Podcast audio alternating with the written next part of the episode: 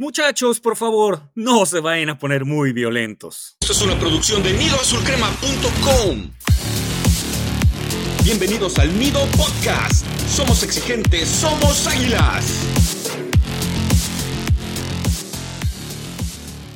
¿Qué tal compañeros de la comunidad de Azul Crema? Bienvenidos al décimo sexto episodio de la octava temporada del Nido Podcast, traído hasta ustedes por su página favorita, nidoazulcrema.com. América está nuevamente en una final de liga después de cuatro años de no estar, pues de nuevo en, las, en los últimos dos, dos partidos del año. Esto lo sabíamos desde el pasado miércoles con el partido de ida donde América, pues ahorita vamos a hablar más a fondo, pero prácticamente pasó por encima de San Luis. Lamentablemente no llegamos de la mejor forma al partido de vuelta. Lamentablemente no llegamos con el mejor ánimo a esta final, pues toda vez que pues el espectáculo visto en el partido de vuelta. Esperemos que este resultado negativo, que ahorita vamos a entrar en detalles, no afecte los, los ánimos ni la concentración de los jugadores de cara a los partidos de la gran final, que todavía al momento de estar grabando este episodio estamos esperando rival entre Tigres y Pumas. Pero antes de iniciar y hablar de todo lo acontecido durante la semifinal contra Atlético San Luis, quiero mandar un saludo a mis compañeros del staff, Charlie y Slash. ¿Cómo están muchachos? ¿Qué tal, Beister? ¿Qué tal, Slash? Un gusto estar con ustedes. Eh, con sentimientos encontrados, para serles honestos, estoy muy enojado por lo que pasó en la cancha del Azteca, contento por estar en la final.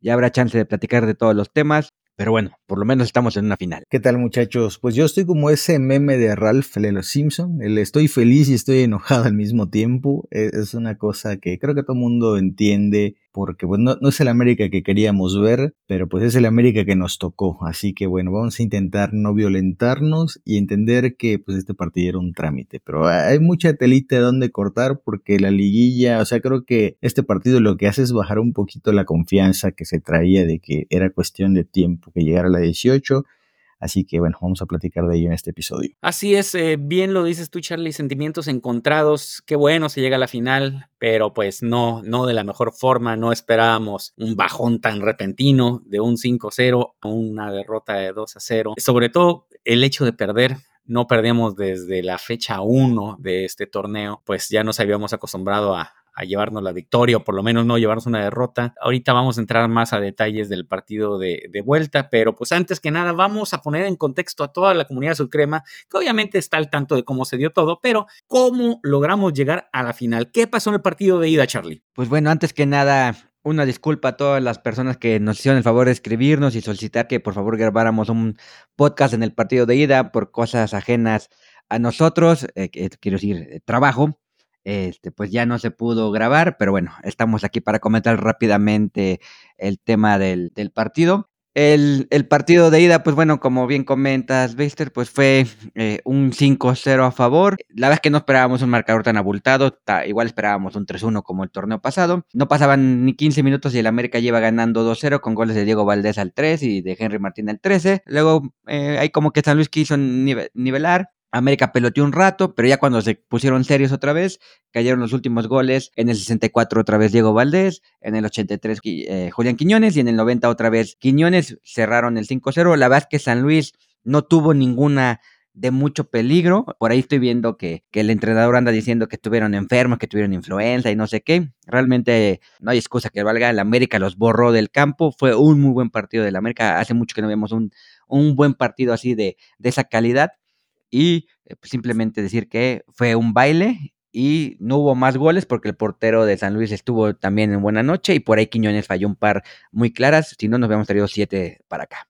Sí, eh, realmente fue un partido, fue un flanecito del San Luis en el partido de ida, creo que sorprendió a, a muchos, más que la buena actuación y la contundencia de América, el mal planteamiento y la mala forma de afrontar este compromiso de San Luis no esperábamos una goleada de ese, de ese tipo. Definitivamente, como dices tú, si no hubiera sido por el portero, que también tuvo un par de pifias, pero sí, América pudo haber metido unos dos o tres más. Y pues una exhibición así, pues sí, este, es lo que causa más el, el, sabor agridulce pues, de lo visto la noche de este sábado, que ahorita vamos a entrar más a detalle. ¿Tú cómo viste, Slash, el partido de ida? La verdad que San Luis se traicionó. Gustavo Leal eh, por intentar sorprender a Jardine, que evidentemente pues el América tiene la ventaja de que él conoce a, su ex auxiliar y conocía al plantel de San Luis.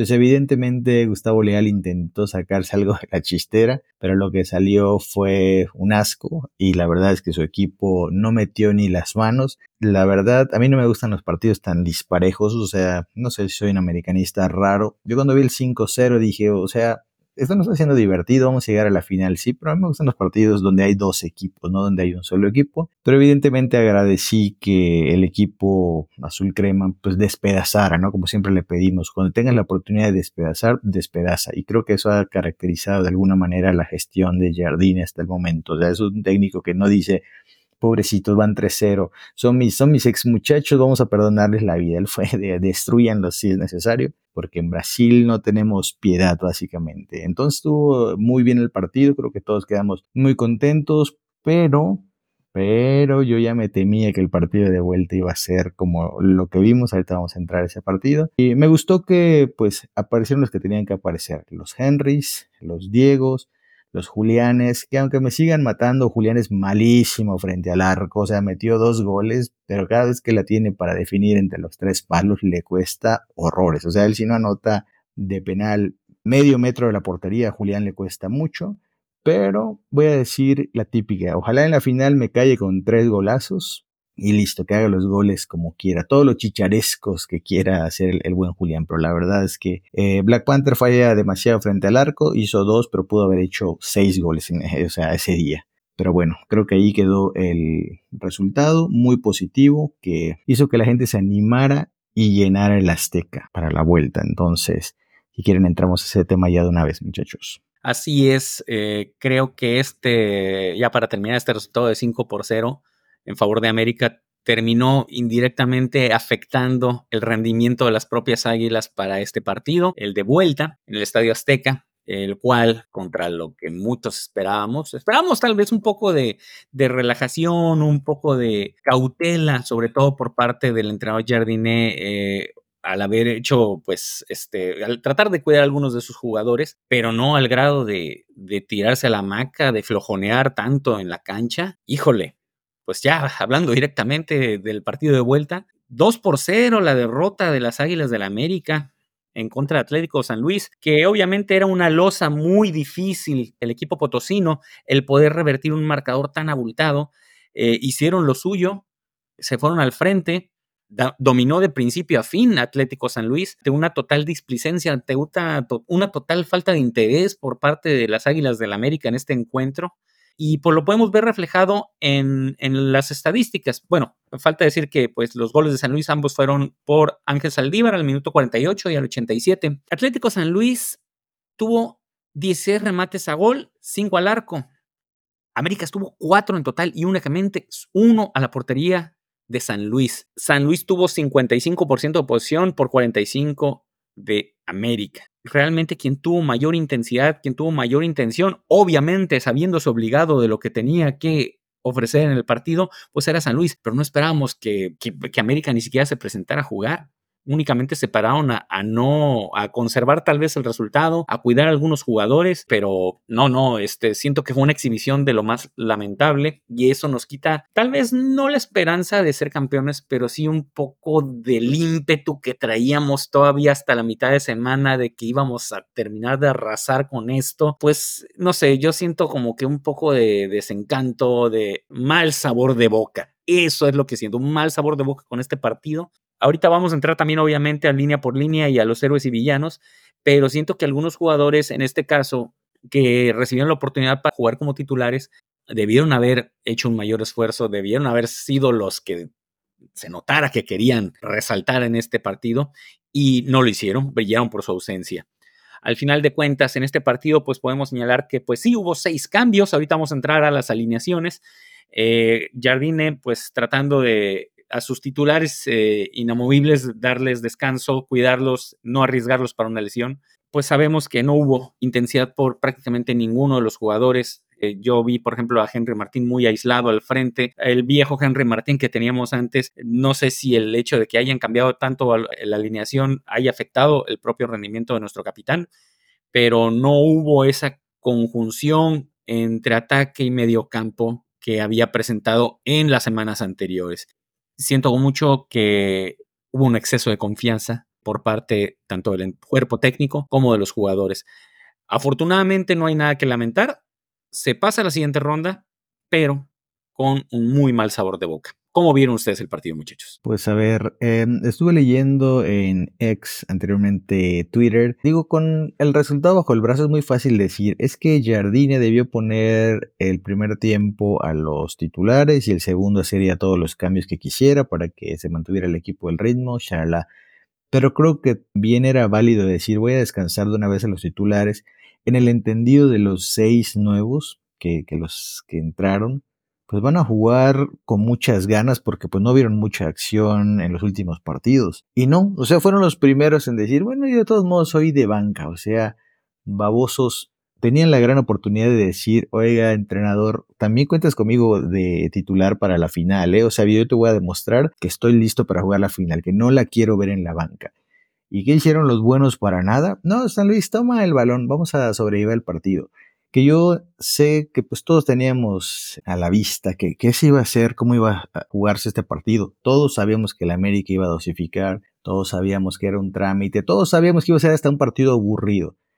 Pero hombre, por lo menos que si iba a ser un aburrido, que sea un 0 a 0. O sea, no dejes que San Luis te patee, que, que haga literalmente lo que quiera con tu equipo. O sea, el partido pudo estar 2-0 al minuto 20, de no ser porque Malagón intervino y de no ser porque los de San Luis, pues frente al arco no son muy finos, pero tuvieron oportunidades claras para anotar antes. Y ahí les quiero ver si por ahí San Luis llega a poner un 3 quedando 20 minutos. Digo, eh, ya sé que el, hubiera no existe, pero estuvo realmente cerca. O sea, lo preocupante aquí son las facilidades que dio el América. No quiso jugar absolutamente nada. O sea, a nadie le interesaba jugar y yo insisto, lo puedo entender porque ya tu tarea está hecha. 5-0 en la ida es porque me voy a matar si San Luis es el obligado. Lo entiendo perfectamente, pero hay de formas a formas. Si querías, métete dos líneas de cinco y ya que defiendan todos, pero que no te lleguen, que, que no te estén peloteando, porque o sea, a la América le apedrearon el rancho un buen rato.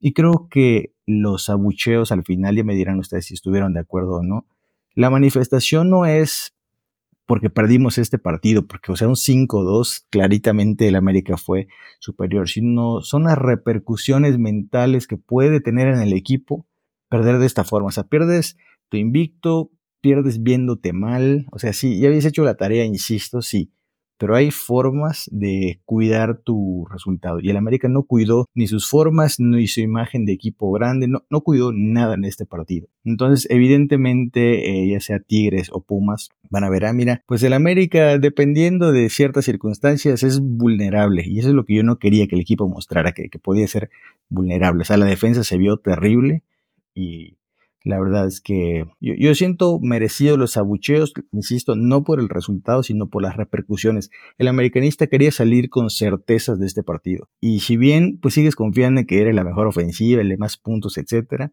dices, si San Luis fue capaz de fastidiarme 2-0 y apedrarme al rancho, ¿qué no puede hacer un equipo rival con más potencia de fuego, más inspirado, más determinado. Yo creo que eso es lo que molesta al americanismo, que le quitaron la certeza de que el título se iba a estar levantando el próximo domingo, al menos yo así siento este partido, muchachos. Eh, totalmente de acuerdo contigo, Slash, creo que eh, no es la mejor manera de calificar. Por ahí estoy viendo también en Twitter que hay algunos que dicen, no, qué mal que la, que la afición abuchó pero eh, lo comentamos en el capítulo de Ni héroes ni villanos. La verdad es que ir al estadio implica salir de tu casa cuatro horas antes y eso es llegar a penitas sufriendo por el estúpido tráfico, todo el relajo para entrar, hay que pasar policías, hay que pasar revendedores, ya lo hemos dicho muchas veces. Llegas, te sientas, peleas con mil vendedores y el equipo se para y hace ese partido que hizo, pues la verdad es que la gente se enoja entiendo perfectamente, dices que eh, hubo abucheos y qué pensamos, bueno, pues yo te voy a decir que yo era de los que estaban abuchando, entonces te puedo contestar que estoy totalmente de acuerdo con el enojo de la afición, fue, fue frustrante, fue patético, muy molesto. Y yo también ya lo había comentado y también lo comenté en el previo, que no notaba que, que exista esa, esa unión entre estadio, afición y equipo, como me ha tocado vivirla en otras liguillas. E, este fue el, el pase más desangelado que yo recuerde. Antes, eh, a las otras finales llegábamos todos felices, eh, contentos, celebrando goles, salíamos cantando del estadio, todo el mundo ya, ya sabes, échenme al que venga, y, esta vez todo el mundo salimos enojados, salimos rápido, eh, o sea, no, no, la verdad es que fue, fue, fue, muy, fue muy notorio que la gente no estaba contenta y yo, yo salí enojado, salí, vine con ganas de ir, este, voy a quemar el estudio, voy a quemar mi micrófono porque sí es, es increíble que el equipo no entienda. O sea, yo entiendo perfectamente, como ya lo comentaron ustedes dos, lo que intentó Jardine. También queda claro. O sea, no iba a exponer a sus jugadores titulares. San Luis no tenía nada que perder. San Luis no iba a hacer seis goles. O sea, no, no había manera de que San Luis hiciera seis goles. Pero cómo se paró el equipo. O sea, el equipo no entiende o les vale. Y, y, perdón, y voy a pedirle al productor que vaya poniendo explícito en el, en el, en el Spotify, porque le vale madre a los jugadores que salieron hoy al campo todo lo que hace uno como aficionado. Ya les dije, yo tengo que salir de mi casa por lo menos tres horas antes y eso es para llegar a penitas, rayando. Estaba lloviendo, el tráfico, el costo de los boletos, o sea, estaba, es increíble todo lo que hace un aficionado para llegar al estadio y salgan estos cuates a caminar y a pelotear y que San Luis te haga dos, dos, goles. Es el segundo partido consecutivo de liguilla que San Luis te viene a ganar en el estadio Azteca. O sea, no puede ser. La verdad que sí estoy, estoy muy enojado, estoy muy frustrado. Como comenté al inicio, contento por el pase a la final, pero no era la manera, o sea, no eran las formas. Eh, entiendo que se pueda perder un partido de fútbol, pero salieron a regalarlo. Bueno, si no querían salir, como lo comentaste eh, en varios mensajes que vi tuyos en Twitter slash, pues que nos avisen. O sea, si me dicen, oye, voy a salir a jugar con hueva, pues yo no me muevo de mi casa y lo veo en, en la televisión porque fue nefasto. Estoy, como podrán notar, estoy muy enojado. Es que la verdad sí, espectáculos como ese, ya sea que lo veas en el estadio, que obviamente es más frustrante por todo lo que conlleva, todo lo que acabas de comentar, este, pero también el, el tedio de verlo en la televisión y aparte con las transmisiones que nos llegamos a chutar, que al ratito voy a comentar eso, eh, la verdad lo hace todavía más complicado. Yo la verdad después del segundo gol, o incluso un poco antes, yo ya quería que se acabara el partido, pero pues lamentablemente como uno es un americanista responsable y tiene un compromiso, en este caso como nosotros con la comunidad azul crema, pues tenemos que quitarnos la porquería esta que acabamos de ver en el partido, pues completita. Así que pues no nos queda más que aguantarnos, chutarnos hasta lo último, a ver que no nos perdemos, porque pues tenemos que comentar. Y sí, uno llega con la ilusión todavía, pero con menos confianza a esta final, sobre todo teniendo en cuenta que te vas a eh, enfrentar a dos panoramas distintos. Uno contra un equipo poderoso, que es el actual campeón, que son los Tigres, que sabemos que en una tarde iluminada para ellos le pueden pegar al que sea, incluyendo al América. Y por otro lado tienes uno de los acérrimos rivales, que yo siento que en los últimos años es con quien la rivalidad se ha todavía acrecentado más, que es con Pumas, incluso más eh, que con Guadalajara o Cruz Azul, que se van a salir a matar en los dos partidos porque aparte de que quieren ser campeones, quieren pasar por encima del América. Y con una exhibición como la que vimos ante San Luis, pues no, no nos llena de mucha confianza.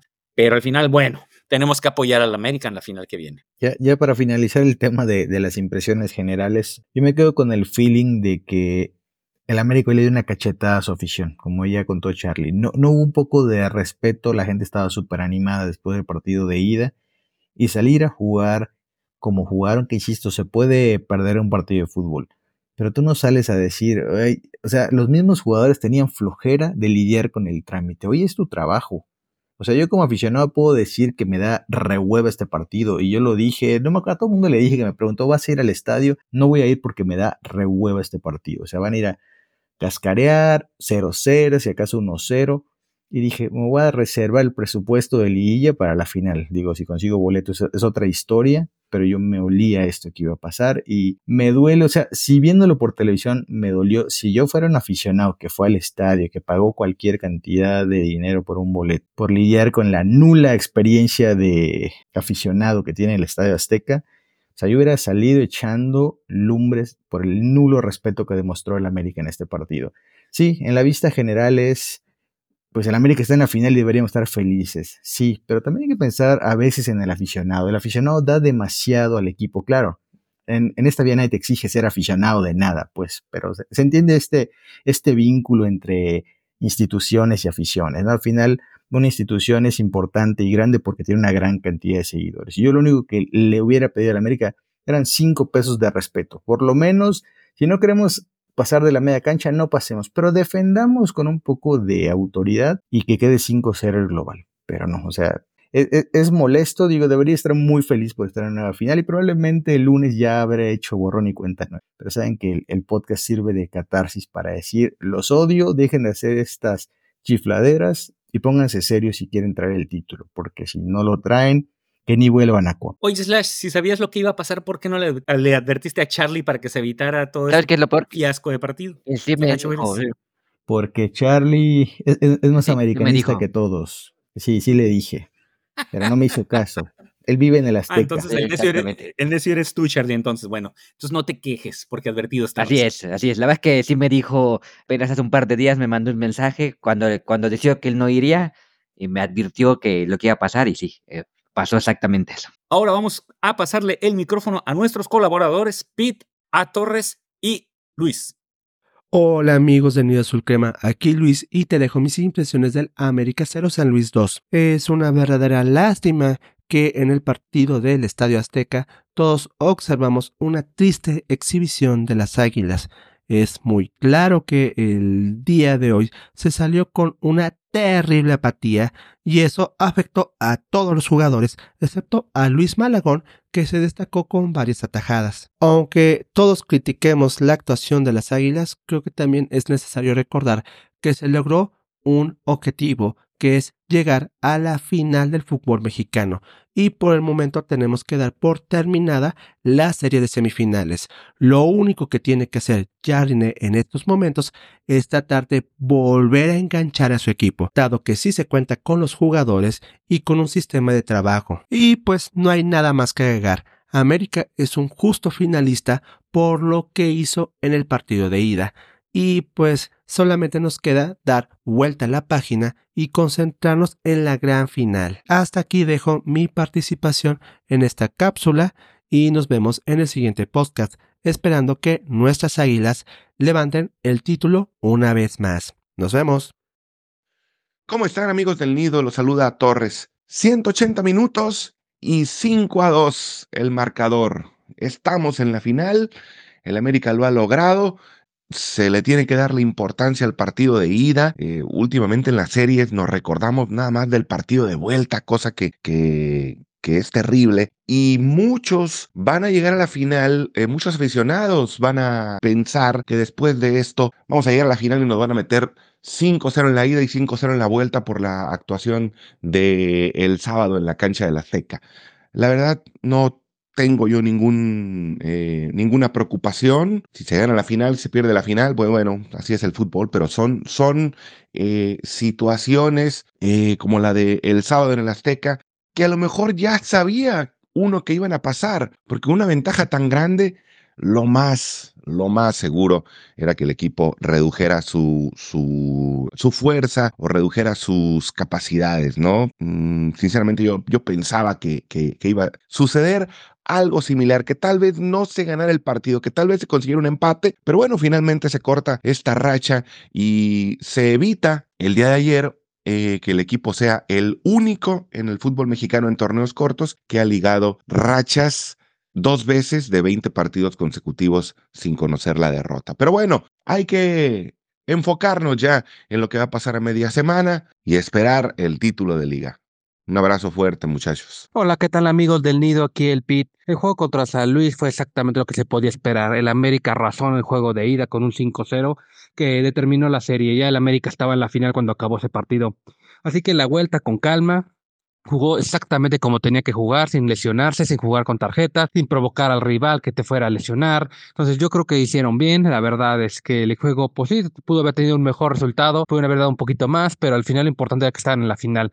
Se acabó la sequía de cuatro años de espera en ese sentido y ojalá se acabe el, la de la liga. Yo creo que se puede ganar, sea quien sea el rival. Claro, ya no pueden repetir un partido como el de ayer, o sea, ayer te, repetimos, sí tenía el colchón para hacerlo, pero ya tienen que darlo todo en la final y sabemos que tienen el fútbol para ser campeones. Un abrazo.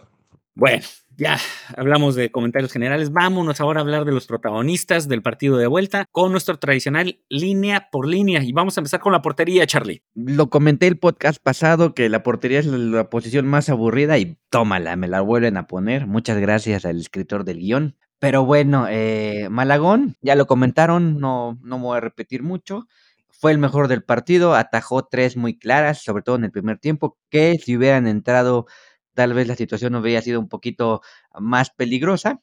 Pero bien, bien Malagón. Fue el único que, que, se, que se presentó, que supo lo que estaba jugando. En ningún momento tuvo confianza. Y aprovechando que tengo el micrófono, pues bueno, voy a hablar de la, de la defensa. Y aquí hay mamita querida, por Dios. Vamos a hablar primero del que más o menos lo hizo bien, que es Cáceres, que ya hemos dicho que ha tenido una liguilla bastante redonda. Creo que fue de lo mejorcito que tuvimos. Cuando él estuvo en el campo no cayeron ningún gol. Cuando salió del campo cayeron dos goles. Junto a él estuvo Israel Reyes, que es patético, es una calamidad. No sé por qué insisten que Reyes es, central. Ya lo hemos pedido aquí mil veces que lo pongan de contención a ver si hace algo diferente. Reyes no es no es defensa central y en este partido se demostró. Es un peligro tenerlo en, en, el campo. Y en las laterales estuvieron por el lado derecho Kevin Álvarez, que creo que tuvo un partido bastante desafortunado.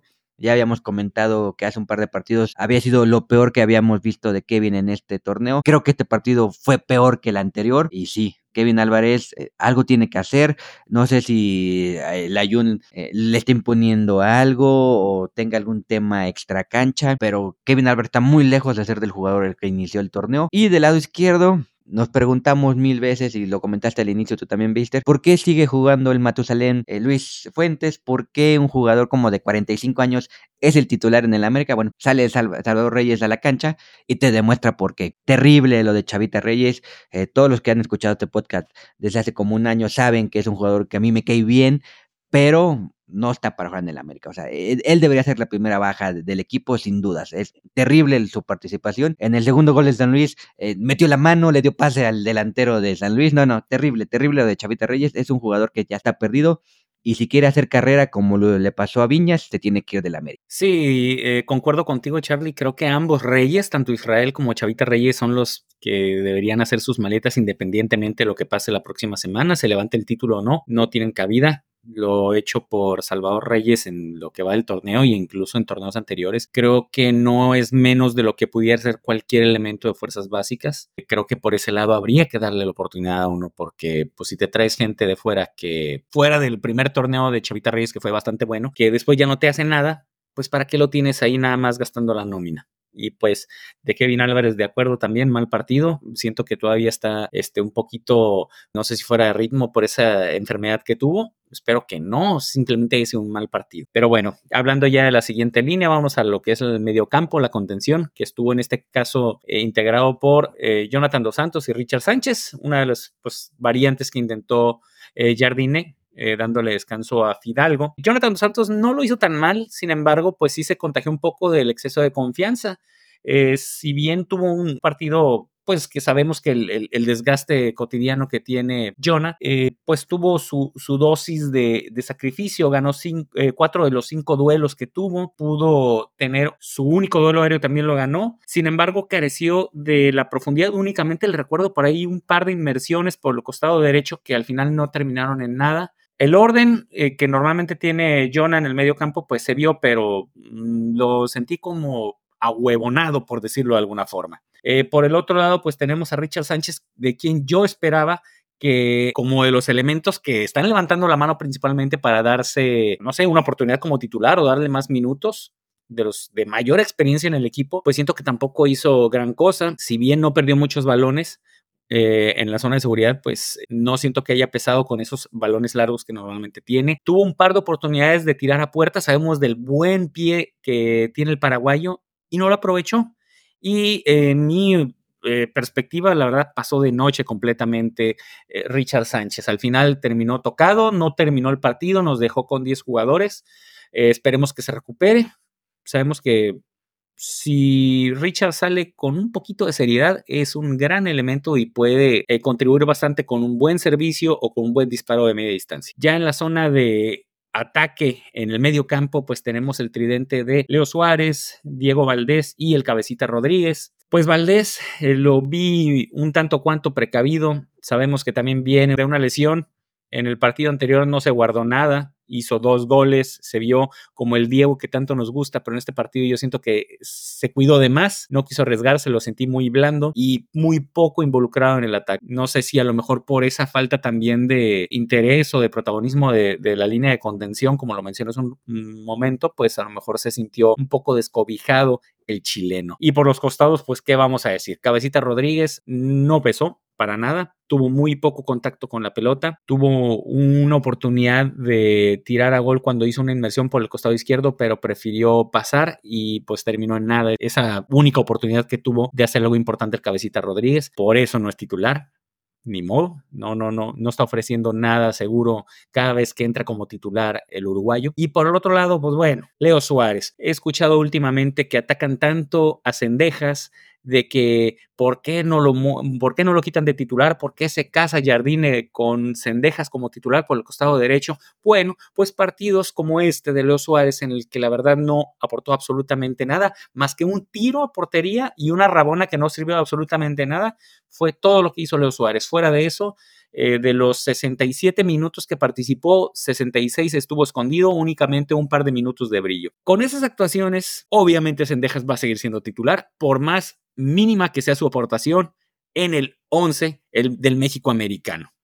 Así que eh, una actuación prácticamente desastrosa y un reflejo de lo que fue este partido, lo que vimos en el medio campo y en la ofensiva del América. Sí, la verdad que de acuerdo con el tema de Leito, aquí siempre lo hemos pedido, sobre todo recientemente desde que volvió, pero con partidos así no, no va a jugar nunca. Es un tipo que dale 30 minutos cuando mucho por partido, a ver si por ahí te, arma una. Es un jugador muy talentoso, muy fino, pero no, no tiene carácter. O sea, a Leite le falta mucho carácter para decir, a mí denme la pelota siempre. O sea, es si me llega bien, si no me llega tan. Así que ni hablar. Y me regreso antes de entrar a la delantera, un segundo al tema que platicaban de los reyes, tanto Israel como Salvador. Yo lo único que creo que los mantiene en el América es una humilde cualidad, y es que son mexicanos. Y son tipos de que si se lesiona todo el mundo, sabes que tienes ahí a dos experimentados que no ocupan plaza de extranjero. Porque si estos fueran de cualquier otro lado del mundo, estoy seguro que ya se los hubieran tronado. Pero bueno, a veces para que vean que, no es tan malo en el fútbol no ocupar plaza de, de extranjeros. De otra manera, no estarían aquí. Y yo creo que van a estar aquí un buen rato. Sobre todo Israel porque barato no, no costó y es una nulidad de jugador. Pero bueno, ya luego hablaremos, tal vez al final del torneo hablamos de, todos con calma. Vámonos con la delantera. Henry, pues ni fu ni fa. Un partido horrible y enero solitario, nadie quería jugar. Medio corrió, medio apretó, pero bueno, no voy a reventar a nadie eh, por este aspecto. O sea, si evidentemente ya, habían hecho la tarea en el juego de ida. Los cambios entró Lichnowsky y les voy a decir algo muchachos. Yo estoy preocupado un poco con Igor. Sus últimos partidos no han sido tan buenos, pero como el América viene ganando 5-0, como viene avanzando, pues eh, pasa desapercibido. Pero eh, desde lo de Viñas que lo destruyó. No lo he visto muy bien a Igor. Lo estoy viendo lentón, entró y, por ahí San Luis metió unos cabezazos y dije, uy, ¿qué está pasando? O sea, cuando está la jugada en, cámara normal no se ve, pero ya cuando hacen la repetición desde otros ángulos, se ve que Igor en algunas cosas como que, eh, no, espero que, que sea un bajoncillo y que no sea que realmente no es tan bueno y que sí nos parecía muy bueno, pues porque teníamos basura de defensa.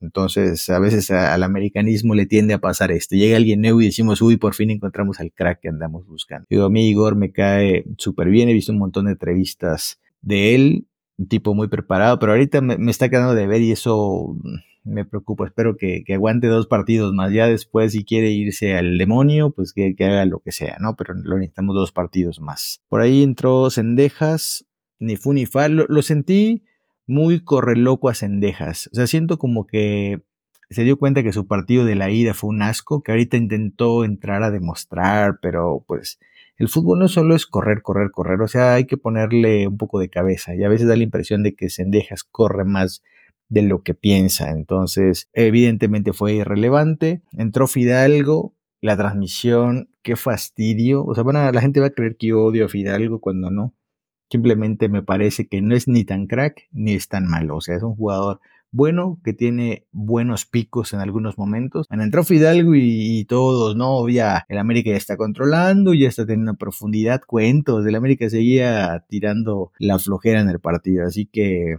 Fidalgo ni fu ni fa también. Igual entró Quiñones con su característico corro, corro, corro, corro, presiono, busco qué hacer, por favor, deme la pelota. O sea, Quiñones a veces es un tipo un poco desesperante en su manera de jugar, es como que muy atrabancado todavía. Pero bueno, en este partido tampoco pasó nada.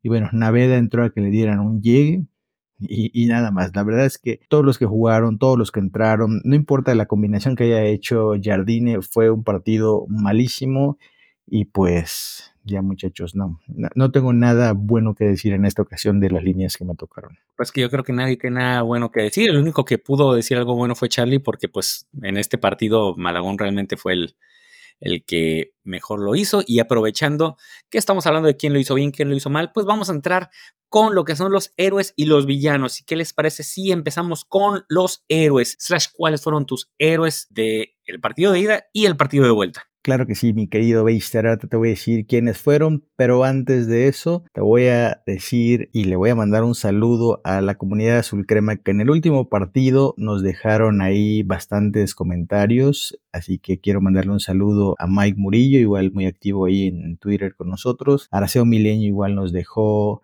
pues como siempre una blanda y el otro día nos criticó por criticar a Julián, ahora ahí bueno, les invito a que entren al último episodio, o sea, al penúltimo y vean las preguntas y las respuestas que nos fueron dejando. Igual quiero mandar otro mensaje a Daniel, a Josep Méndez y a Oscar Figueroa. Saben que nos hace muy felices que nos dejen comentarios porque pues al final eh, esto es de, de, interacción, ¿no? Entonces, algunas cosas les gustan del episodio, otras no. Díganoslo porque es la única forma en la que podemos seguir mejorando. Ya después de haber mandado los saludos, me voy con mis héroes de este partido, que la verdad no tengo héroe, tengo una mención honorífica para Malagón, el único de los 11 que jugó, y de no ser por él, no sé qué hubiera pasado. Digo, no sacó unas pelotas imposibles, pero hizo su chamba, vamos a decir, estuvo donde tenía que estar. Así que para mí apenas mención honorífica en este partido. Y aprovecho el micrófono para dar mi héroe de la serie, que para mí no es otro que Henry Nator vence Martin. Primer partido, baja una pelota que le tiró Layun 40 metros, la cuida, le dice Diego, este famoso. Sabemos que el primer gol es el más importante de todos en el fútbol, así que ahí Henry bien con la asistencia. Y por si fuera poco, minutos más tarde, centro de Fidalgo, cabezazo de Henry, gol, así que para mí él abrió eliminatoria, mostró el camino, así que para mí yo me voy a quedar con Henry como el héroe de esta eliminatoria. Bueno, ahora te robo el micrófono y pues voy a ir con mis héroes o lo que se pueda rescatar de, bueno, de la serie hay mucho que rescatar, de este último partido no tanto. Eh, siento yo que héroes, sobre todo en el partido de ida, en el partido de vuelta realmente no hay mucho. para el partido de ida yo daría Diego Valdés, eh, no solo por los dos goles, sino por toda la distribución de juego que tuvo.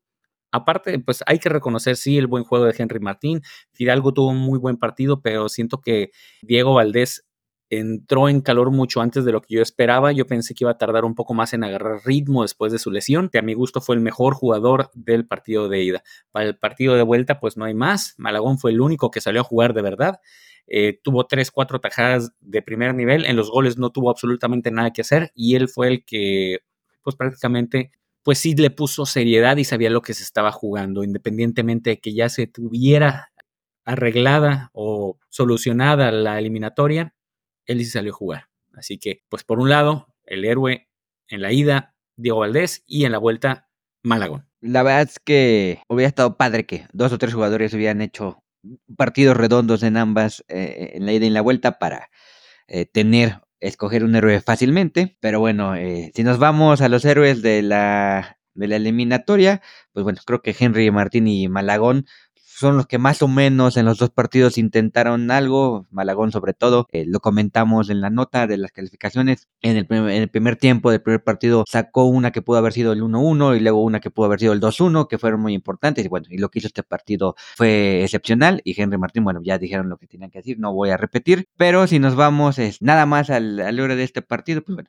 se lo doy a Malagón. Y aprovechando que estoy eh, enojado y tengo el micrófono, me voy a ir directamente a los villanos si no les importa compañeros. Y creo que en este partido hay muchos villanos. Creo que ya lo comentaron, no voy a repetir, pero tanto Leo Suárez como el cabecita, y sobre todo Leo en ambos partidos, eh, tuvieron una eliminatoria este, pobre. Cabecita tuvo un poquito mejor en el primer partido, pero como ya lo comentaron, son jugadores que en teoría están para ser titulares, en teoría eh, se están muriendo de ganas de salir al campo otra vez a demostrar porque eran titulares al inicio del torneo y ahorita quieren ganarlo el puesto otra vez y salen a caminar. Carajo, cabecita, él tuvo una jugada en el primer tiempo que si da un buen pase a Leo, creo que era el que venía del otro lado, cae el primer gol y, y San Luis se come otros cinco pero ahí la manda ahí a ver si llega y luego eh, no lo amonestaron porque el árbitro no quiso, dio dos, un par de patadas este, innecesarias.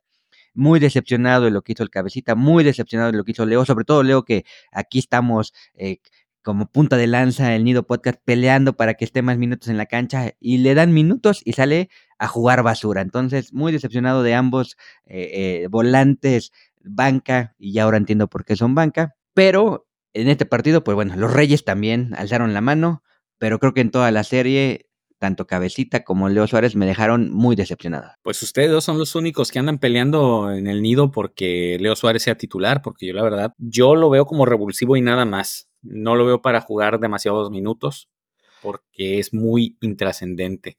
Y pues aprovechando ya que tengo yo el micrófono, pues sí, dentro de los villanos del partido, y de la serie en general. En este partido de vuelta, al que, a los que voy a poner como mis villanos son a todos los jugadores que entraron de emergentes como titulares que no debieron haber aparecido. Hablando de los dos reyes, de Cabecita, de Richard y de Leo Suárez. Carajo, no son titulares y cuando reciben la oportunidad salen con hueva. Por el amor de Dios, eh, en una semifinal, ¿en qué momento más vas a querer brillar?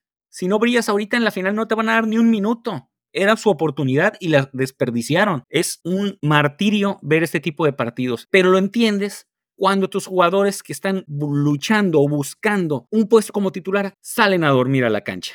Es inconcebible y eso es materia de ser los villanos del partido y de la serie. Y una mención horrorífica a la espantosa transmisión de tu DN. O sea, no sé quién eh, tuvo la genial idea de poner a David Feitelson hacer comentarios de fútbol. Si en TV Azteca no los hacía, si en ESPN no los hacía, ¿por qué en Televisa lo ponen? Es el tipo más nefasto que existe, no obviando su antiamericanismo forzado, pero tenían de invitado en esta transmisión a Ricardo Lavolpe, no paró de atacarlo, echándole en cara la final que perdió dirigiendo América contra Tigres, echándole en cara el 5-0, atacando a Ricardo Peláez también por las contrataciones o las cosas que dejó de hacer cuando fue director deportivo de Guadalajara, que bueno, eso no realmente no me importa, pero o sea, es un tipo que nomás traes para atacar.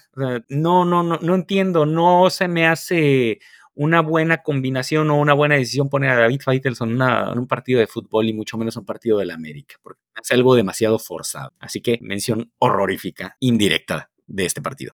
Así es, justo eh, querido regalar 10 segundos para hablar de Faitelson. Me parece una pésima idea haberlo llevado. Es un provocador, pero ni siquiera es un provocador genuino. O sea, yo no creo que él sienta el 100% de las cosas que dice. Es saber cuál es mi papel aquí, de ser el idiota que le va a llevar la contraria a todos y como él sabe por dónde atacar, porque hasta eso es, un tipo inteligente, él, sabe qué decir para provocar, aunque simplemente sea su personaje, sea falso, porque, o sea, para mí Faitelson no se siente genuino. El ahorita está en modo, ay, ay, estoy en Televisa y, y, vean cómo puedo decir todo lo que yo quiera y nadie me va a decir nada porque tengo la anuencia del jefazo.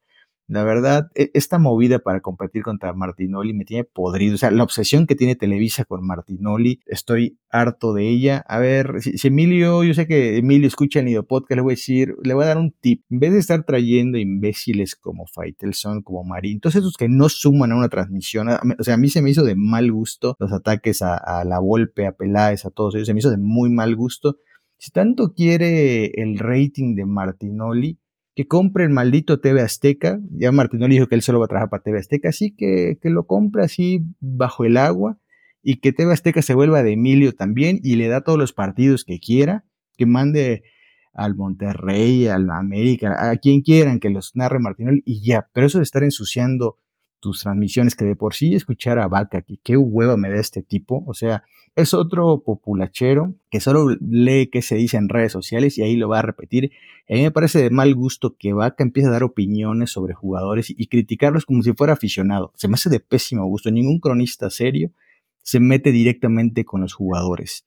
Y, eso a mí se me hace de muy mal gusto, se me hace cero profesional. Pero como ya vio que esto es lo que pega y lo que hace clic con la gente, porque desafortunadamente ellos dicen, diagonal, hacen lo que hace clic con el pueblo, con la raza. Y al pueblo y a la raza esto les gusta, que se putea a los jugadores, que, que todo sea jijiji, jajaja. O sea, eh, en el fútbol mexicano no es serio o no se toma con seriedad porque todos los que tienen un micrófono a eso se dedican, a vandalizar las transmisiones y así la verdad es que es muy difícil, es muy difícil disfrutar el fútbol en México, muchachos. Yo sí lo veo. Ahorita Charlie nos va a dar un, comentario y ahorita regreso ya con mis villanos, que, tampoco pues hay, gran cosa por ahí, pero no voy a dejar. Perdón, Slash, pero bueno, ya que estamos golpeando a, comentaristas y narradores, no hay que dejar de lado al estúpido de Pietrasanta el miércoles. Caray, o sea, la verdad es que es increíble lo mal que se ha vuelto los cronistas en México. ¿Qué, tan, qué daño le ha hecho Martinoli a, todos los canales de televisión? Todo el mundo quiere ser el golpeador, todo el mundo quiere ser el gracioso, todo el mundo quiere ser el que le cuenta los, los, eh, los comentarios a Campos. Es patético lo que ha hecho Tebasteca, lo que ha hecho Martinoli. Y la verdad es que eh, yo no entiendo. Eh, seguramente hay millones de pesos que, que yo no veo, pero Carajo, Emilio, ¿por qué le das los derechos de transmisión de la liguilla a Tebasteca? No es culpa de nosotros que Tebasteca tenga Mazatlán y equipos perdedores. O sea, carajo, ya nos dan la opción de Vaca y luego nos dan la opción de Martinoli y, y tan malo es Vaca que prefiero mil veces a Martinoli. Así de jodido hasta Televisa. Aprovechando y ahorita que hiciste el comentario, Slash, de que pues Emilio escucha el Neo Podcast, que estoy segurísimo, pues yo le doy un consejo. Si quiere un narrador de calidad y que no se vaya con las viaditas ahorita de ser el chistosito ni nada, un narrador de verdad. Tiene que voltear a Estados Unidos, a un colaborador del Neo Podcast, al señor A Torres. Yo sé que en cualquier momento estaré dispuesto a narrar los partidos del América con mucho gusto. Y él sí de verdad que lo hace bastante bien. Así es, creo que, creo que no todo el mundo sabe que el gran A Torres es narrador ahí en, Estados Unidos. Me parece que narra varios partidos de la MLS. Qué desperdicio de talento narrar la MLS, por favor. Pero bueno, que le, que le den una, chance. Tenemos que organizarlo nosotros en las, nido transmisiones con A Torres ahí de, de titular pero bueno, creo que ya, ya nos desviamos un poquito, muchachos, pero creo que mucha de la comunidad va a estar de acuerdo y en desacuerdo con lo que dijimos porque esta semana también vi que como se abrió la chance de Martinoli, había mucho americanista feliz, ¿eh? mucho americanista feliz y tú dices, una empresa que se ha dedicado a pegarle a tu equipo, a ningunearlo, a quitarle títulos, a decir que, que han robado todo lo que han podido y que cuando te abran la señal por TV Azteca te pones feliz, ahí sí, perdónenme, yo estoy totalmente en contra de eso. Pero, o sea, yo sé que pues cada quien que vea donde se le pegue la fregadera gana, por no decir otra cosa. Pero, o sea, no, no te quejes de que, ay, es que le pegan a la América. Sí, sí, a los canales que le pegan, ahí estás de tú de primero. Ay, es que Martín no le hace más divertido los partidos. Los partidos no son para ser divertidos de la narración tu equipo. O sea, lo que te debe importar es tu equipo. Y a veces, si, si tienes que verlo en silencio, pues les toca verlo en silencio, pero no dices, ay, me voy a TV Azteca donde históricamente han puteado a mi equipo, pero estoy contento porque Martinoli va a narrar. O sea, es un grado de incoherencia que, que yo no, no encuentro cómo explicarlo. O sea, te puede gustar más o menos X y Y, pero, o sea, te que es el enemigo. Y no puedes decir, estoy feliz porque ahora lo va a narrar Martinoli y el doctor y el idiota de Campos y hasta sabe que se volvió un ridículo estando ahí. Con perdón tuyo, Beister, que yo sé que es tu ídolo, pero eso no le quita lo tarado, tener que ir a, ir a trabajar con el enemigo, imagínate. O sea, Martinoli sí puede decir, yo jamás voy a trabajar en Televisa y cuando se muera TV Azteca, pues yo me muero. Y los americanistas que son, oh, yo tengo tatuado el escudo como el Negro Santos, sabe, todos los que han pasado por TV Azteca, para mí es una terrible decepción, pero bueno, ahora sí que cada quien cae con sus... Bueno, pero es que cuando estuvieron en Televisa y en América, pues la verdad les dieron una patada en el trasero y los trataron muy mal, pues por eso tuvieron que buscar otros horizontes. Sobre todo hablando de Sai. O sea que cuando el América te da una decepción, ah, pues me voy a las Chivas porque pues en América como aficionado no la armé. O sea, uno Pero Sai no está en las Chivas, está en. Es, es, es, Que es lo mismo, es, casi, es, el equivalente estar en las Chivas en, la televisión. están en es, es, tu enemigo natural, o por lo menos eso es lo que nos hicieron creer. Bueno, muchachos, ya, ya hablamos ahora sí demasiado de transmisiones. Me voy con mis villanos en este partido. Cabecita, mención honorífica con altas chances de ser villanazo, pero no, usted y la comunidad saben que yo, si alguien no tolero y que me demuestra partido a partido, la razón que tengo en ese aspecto es con el tema de Israel Reyes, es un tronco glorificado, el América le ha quedado gigante, no se sabe si es defensa, no se sabe si es contención, todas las llegadas que tuvo San Luis importantes pasaron por ahí. Entonces Israel Reyes una nulidad. Yo esperaría que se vaya, pero como dije, es mexicano y van a decir, bueno, cuando se lesione Igor, vendamos a Cáceres, cuando esté tocado Ramón Juárez, pues ahí tenemos a Israel Reyes, un experimentado, ¿no? Pero bueno, son esas cosas que no se entienden, pero que su participación en este partido haya sido anecdótica. Y una mención de la serie, va a ser para Cendejas, me quedó a deber. Otra vez no tenemos banda derecha. Cendejas es intermitencia pura. Cuando entra Leito no pasa nada. Y creo que este equipo está sufriendo la presencia con calzador de Julián Quiñones. Cabecita venía bien, venía bien, se lesionó Brian y venía bien en cabecita, pero desde un tiempo acá es, pues es que Julián tiene que jugar sí o sí, no importa que Cabecita esté bien, así que Julián tú vas para la izquierda donde nunca jugaste en todo el torneo y Cabecita pues se va al carajo. Entonces yo como jugador, siendo uruguayo como el Cabecita, diría, pues güey, no, no hay razón para que yo esté en la banca. O sea, por más que Julián haya costado lo que costó, yo lo estoy haciendo bien. Y obvio, si te mandan a la banca sin gran justificación, obvio que te vas a desmotivar y tal vez ya no vas a estar jugando con el nivel que traías porque te están cortando las piernas, que para mí eso fue lo que le pasó al cabecita por la presencia de Julián. Claro, Julián respondió con dos goles y puedes decir, no, pues ahorita está mejor Julián. Pero e, esa no es la historia. Cabecita venía bien, pero bueno, ya se recuperó Diego, se recuperó Henry. Entonces, ¿dónde pones a Julián? ¿Qué es lo que platicamos al inicio del torneo? ¿Qué hacemos con Julián? Porque el América no juega con una formación para Julián. Y bueno, ya entró por izquierda, así que eso es todo lo que tenía que decir, muchachos. Perdón que ya me Pues entonces que lo pongan por derecha y manden a Cendejas a la banca. Que yo creo que sería una movida buena, pero ya no, ya no estamos en fase experimental. O sea, ya en la final no vamos a hacer locuras, que jueguen los que tienen que jugar donde saben que juegan. para los torneos sería bueno intentarlo en las primeras fechas. Pero bueno, vámonos ahora, ya hablamos mucho nosotros, ahora vamos a escuchar a la afición a la comunidad azul crema. ¿Qué tenemos primero? A ver, tenemos como siempre, estamos implementando este nuevo sistema de voces, mejor que el del Estadio Azteca, así que vamos a escuchar qué dice nuestra queridísima comunidad. Venga el primero.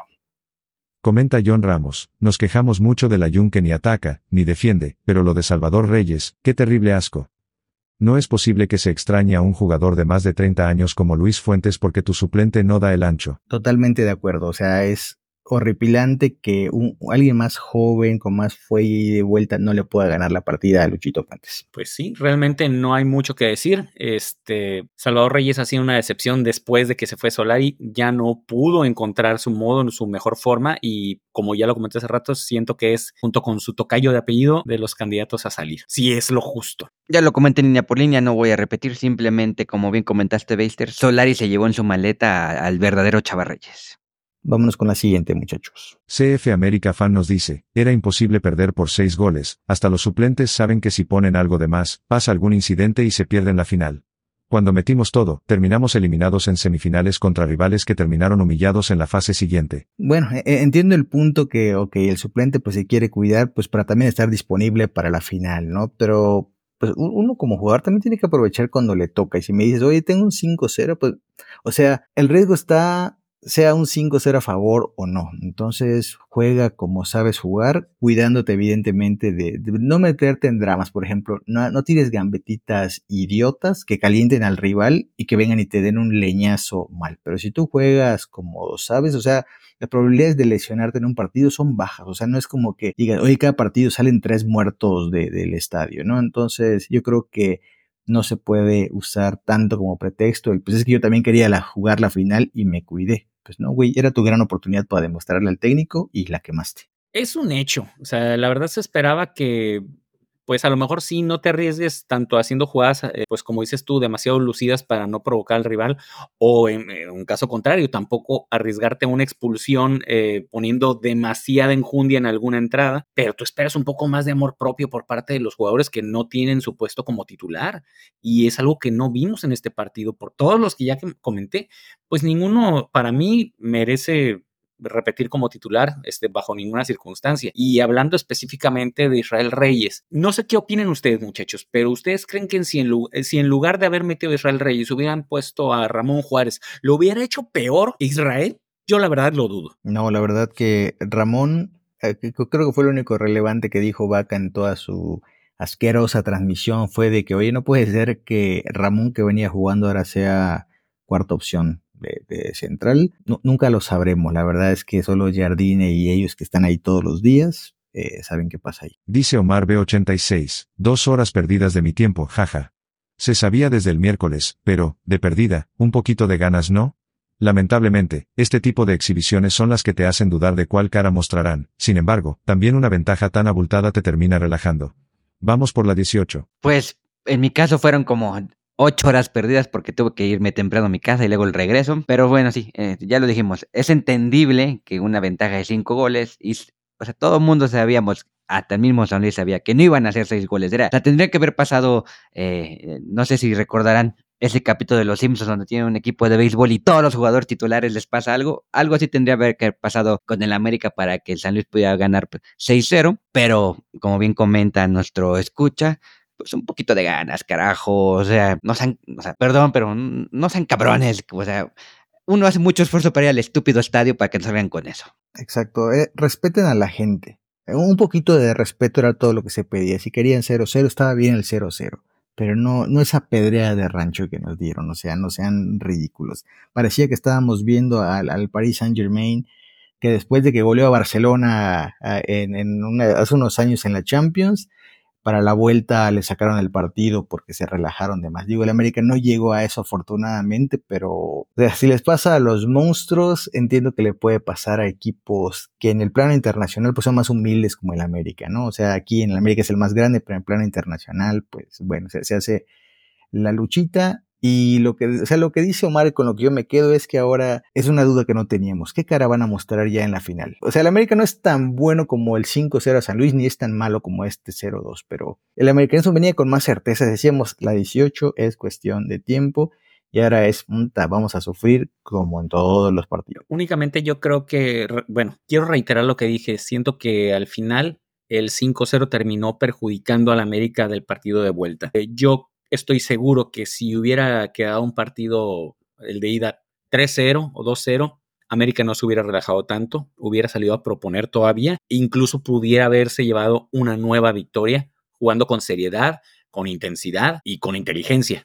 Pero todo eso faltó en este partido de vuelta. Y no nos vayamos lejos. En el Aztecaso de Carrillo, la ventaja no era de 5 goles, entonces, si en ese partido se relajaron, ¿qué, no iban a hacer en este partido que iban ganar 5-0? Obvio, iban a salir con la hueva más grande del mundo de jugar, que insistimos, se entiende. Pero bueno, ya, ya lo he hecho, hecho está, ya estamos enojados, ya se nos está pasando el enojo, el lunes es borrón y cuenta nueva. Vámonos con la siguiente. Dice Katy América, saludos, Nido Staff. ¿Con qué tanta seriedad debemos tomar el partido de hoy? Depende del América. O sea, al, final e, es imposible saber, no somos jugadores de fútbol profesionales y, cómo nos vamos a sentir después de un resultado como este. Yo pensaría que a la final van a retomar un poquito de lo que conocemos, ¿no? Este partido fue así de la eterna hueva para todos, así que bueno, ya borrón cuenta nueva, yo no le daría tanto peso honestamente, o sea, ya, ya haciendo un ejercicio de introspección diría, bueno, lo que vimos es normal en lo que cabe, fastidia, porque pues todos gastamos dos horas de nuestro tiempo, Charlie ocho, entonces yo, yo ya este partido ya fue. De igual forma, yo siento que los eh, jugadores deben de tener su forma de haber enfrentado este partido y la, forma en la que entienden lo que pasó. Ellos saben que tenían que cuidarse, no de esa forma, a mi parecer, pero siento que ellos van a enfrentar el partido que viene, los dos partidos que vienen en la final, independientemente del rival que sea, eh, de una forma más seria. El problema es que al aficionado que vio el partido por televisión o que fue al estadio, pues no nos deja con esa seguridad, nos deja más que nada con mucha incertidumbre. Comenta Celestino Morales, a ver, el entrenador no sabe lo que es América. Debió salir a rematar al San Luis, yo hubiera jugado con el cuadro estelar medio tiempo y después pongo a la banca. Está en riesgo el título, Tigres es muy poderoso y no se pueden confiar ni un segundo. No sabía que un exportero de Guadalajara nos estaba escribiendo al Nido Podcast. Sea, Celestino Morales, supongo que es un homónimo, pero bueno, eh, no siento tanto que Jardiné no haya sabido eh, enfrentar este partido. Yo siento que hasta cierto punto hizo lo correcto de dar eh, descanso a algunos jugadores. Yo supongo que él confiaba en que los jugadores que iban a entrar como titulares iban a hacer un esfuerzo mayor, pero no respondieron en la cancha. Ahora, tampoco hay que dar por hecho que va a ser Tigres. Pumas tiene todavía la última palabra, llevan una desventaja pero mínima, pero invariablemente creo que cualquiera de los dos equipos va a representar un reto mucho mayor que lo que pudo ofrecer San Luis en esta serie. Así que Jardinet tiene mucho que trabajar, pero siento que él sabe lo que tiene que hacer en este momento. Estoy de acuerdo contigo, Beister. Creo que, Jardiné y todos los que fuimos al estadio y todo lo que vimos eh, lo vieron en la tele, pues suponíamos que los que eran banca pues iban a seguir, como bien lo ha comentado Slash todo el capítulo, pues a decir, bueno, aquí estoy yo para la final, eh, Sendejas no la está armando, aquí está Leo, no, el Quiñones no la está armando, aquí estoy yo cabecita, y así todos los que jugaron hoy, pero no, salieron con una flojera. No creo que haya sido culpa del entrenador, creo que era muy normal el tema de los cambios.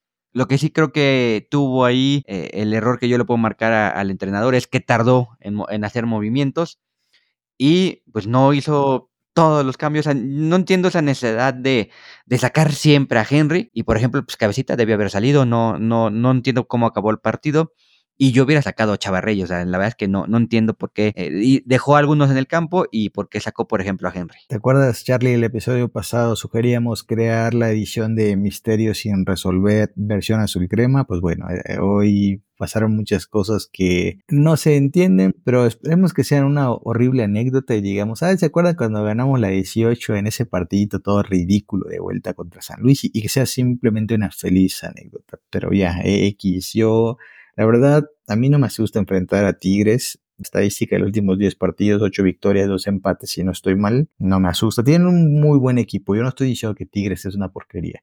Pero la América se las ha ingeniado para maniatarlos. Y por como he visto, mm, si el América gana el medio campo, gana la final, suponiendo que sea contra ellos. Así que la clave contra Tigre siempre está ahí. Los de ellos son lentos, los nuestros son más dinámicos, y si los nuestros saben hacer lo que saben hacer, no va a ser tan complicado maniatarlo. Pero ya veremos. Vámonos con la siguiente pregunta. Comenta Ángel, vamos a la final, pero tengo mucha bronca, esas no son las formas del América. A ver cómo llegan mentalmente los jugadores después de esta derrota. Pues justo de esto ya comentamos bastante, creo que eso es lo que más nos jode, o sea, no es el resultado, no, es el 2-0 físicamente, es lo que pasa ahora en la mente, los jugadores van a seguir bien anímicamente, van a estar un poco dudosos por lo que pasó, e, ese es, ese es el gran problema de resultados idiotas como este. Comenta Big Saga, mentalidad. Ningún partido es un desperdicio. He ahí la diferencia entre jugar o dirigir en Liga MX y dirigir en Europa.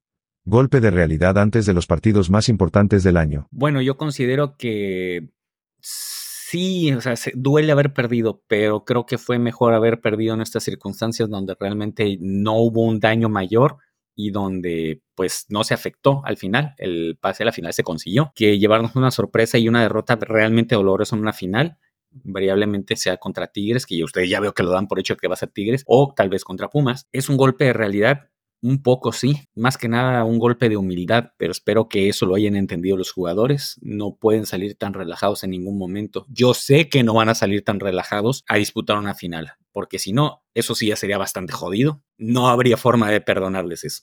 Comenta Víctor M. Moreno, es una situación extraña, por un lado, quería que no se perdiera el partido para mantener la racha de partidos, pero si todo el torneo me la he pasado diciendo que lo que importa es el título y no los números, no me puedo quejar hoy, ahora sí, la copa o nada. Claro que se pueden quejar, para eso es el Internet, para eso es el americanismo, vivimos para quejarnos, nunca nos tenemos con, nunca nos tienen contentos con nada, pero pues bueno, al final es cierto, lo que importa es la copa, la 18 es lo que queremos. Creo que ha quedado claro en este episodio que todos entendemos que es posible perder un partido, especialmente si vas ganando 5-0. Era muy factible que, que, ganara San Luis, pero las formas, o sea, las formas son lo que nos dejan eh, enojados y sí, pues, pues, hay que quejarse. O sea, tenemos, como bien comentó Slash, de aquí al lunes para estar enojados, mentando madres y ya el lunes nos ponemos en, en modo final y vamos a apoyar al equipo con todo. Y nada más, este, compañeros, no sé cuántas preguntas falten, pero bueno, no quiero dejar de comentar que estoy viendo que tanto Layun como Israel Reyes, entre otros jugadores, han salido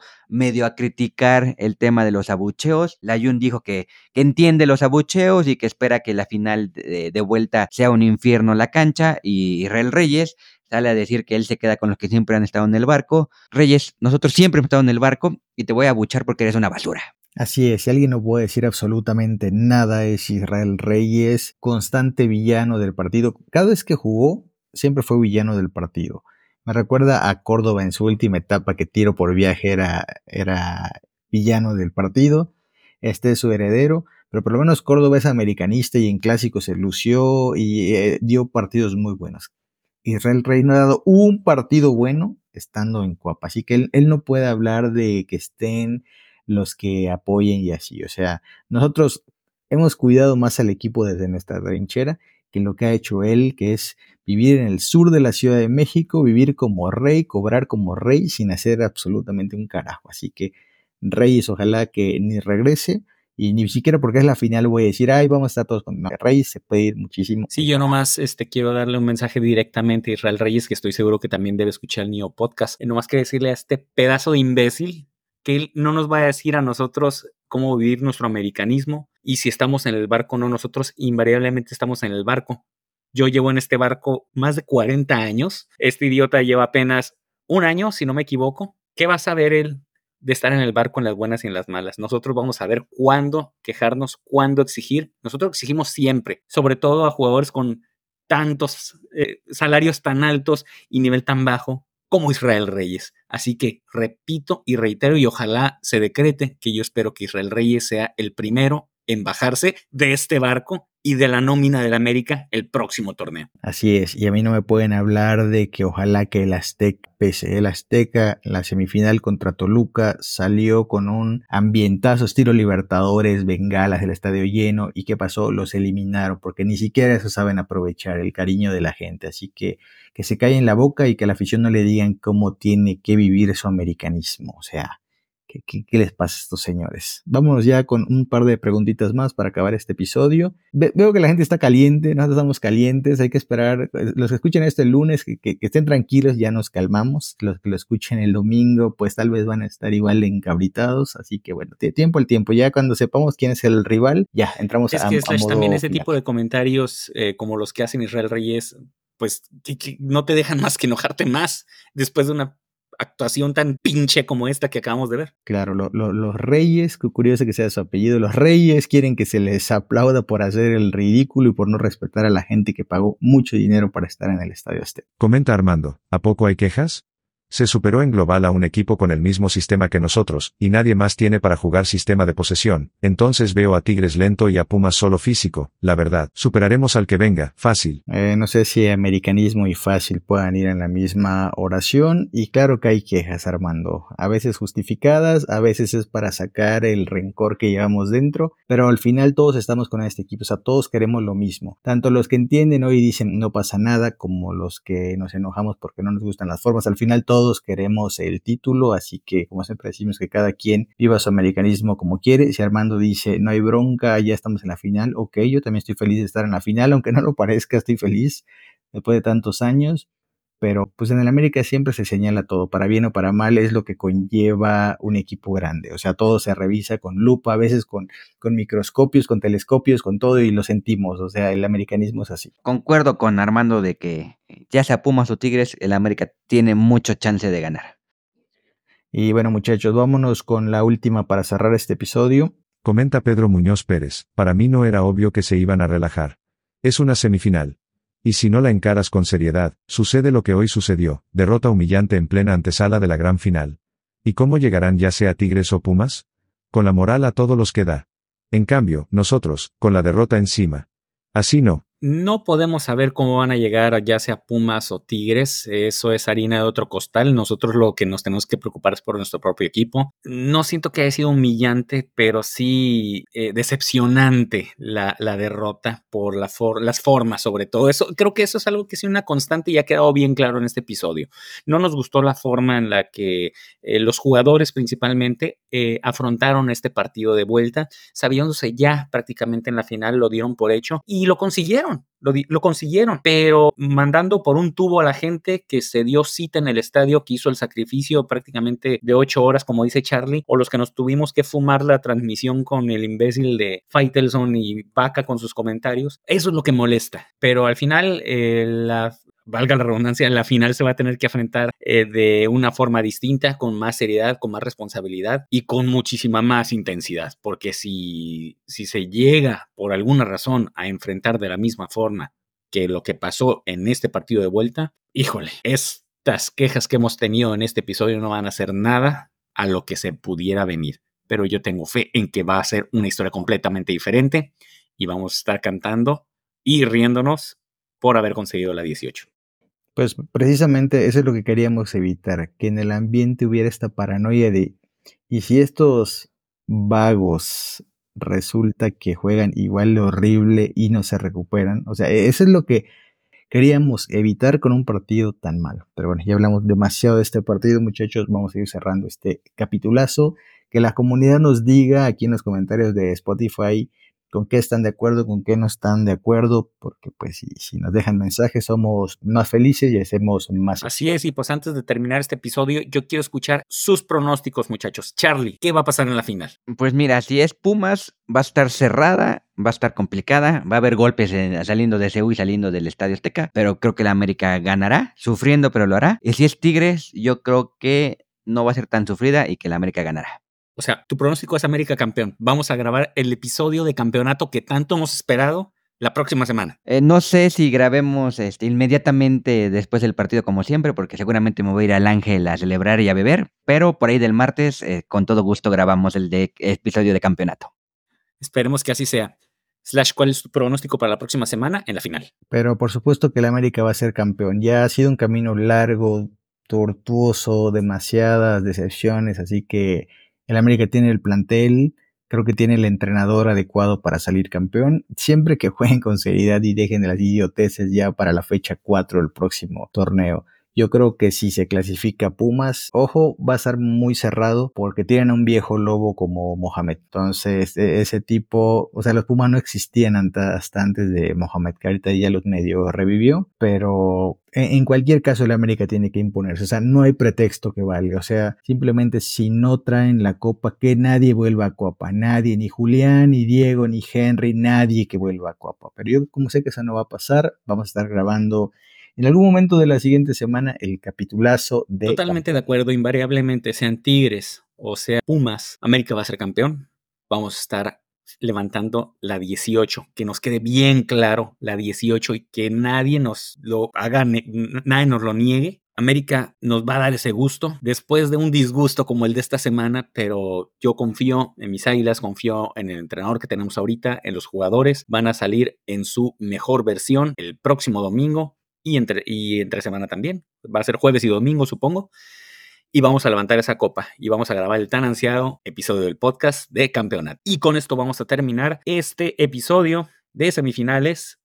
Quiero agradecer a toda la comunidad de Sulcrema por acompañarnos episodio a episodio, por mandarnos todos sus comentarios y obviamente también por dejarnos sus reviews, y sus opiniones en eh, tanto en nuestras eh, redes sociales como en las plataformas donde pueden escuchar este y todos los episodios del NIO Podcast. De igual forma, quiero agradecer a mis compañeros del NIO Staff por estar en este episodio. Slash, muchas gracias. Gracias muchachos, la verdad que estoy esperando que pasen las horas, que se pase el malestar y estar totalmente de lleno en modo final donde se va a alentar, así juegue el Ayun, así juegue Israel Reyes, porque ese título no se nos puede escapar y eso vamos a estar hablando próximamente, así que un gran saludo a la comunidad y nos estamos escuchando tal vez más pronto de lo que se imagina. Charlie, muchas gracias a ti también. Muchas gracias compañeros, como siempre un gusto platicar con ustedes, la verdad que ya me voy a ir a dormir más tranquilo, ya me deshogué y el lunes, eh, porque el dominguito va a ser de descanso, el lunes listos para ponernos modo final y como bien comenta Slash, no importa quién sea el 11 titular el jueves, no importa quién sea el 11 titular el domingo, ahí vamos a estar para apoyar con todo. Así es, no nos queda más que apoyar invariablemente quienes sean los que estén en el campo y pues esperamos que se venga algo bueno. Nos queda también más que pedirle a toda nuestra comunidad de Sulcrema que nos sigan en nuestras redes sociales, en X como arroba Sulcrema y en Facebook como neosulcrema.com. De igual forma, los eh, seguimos invitando a que visiten nuestro portal de neosulcrema.com y nos sigan escuchando en todas nuestras emisiones del Nido Podcast. Se viene la final y se viene la 18. Sigan escuchando todos nuestros episodios y recuerden que somos exigentes, somos águilas.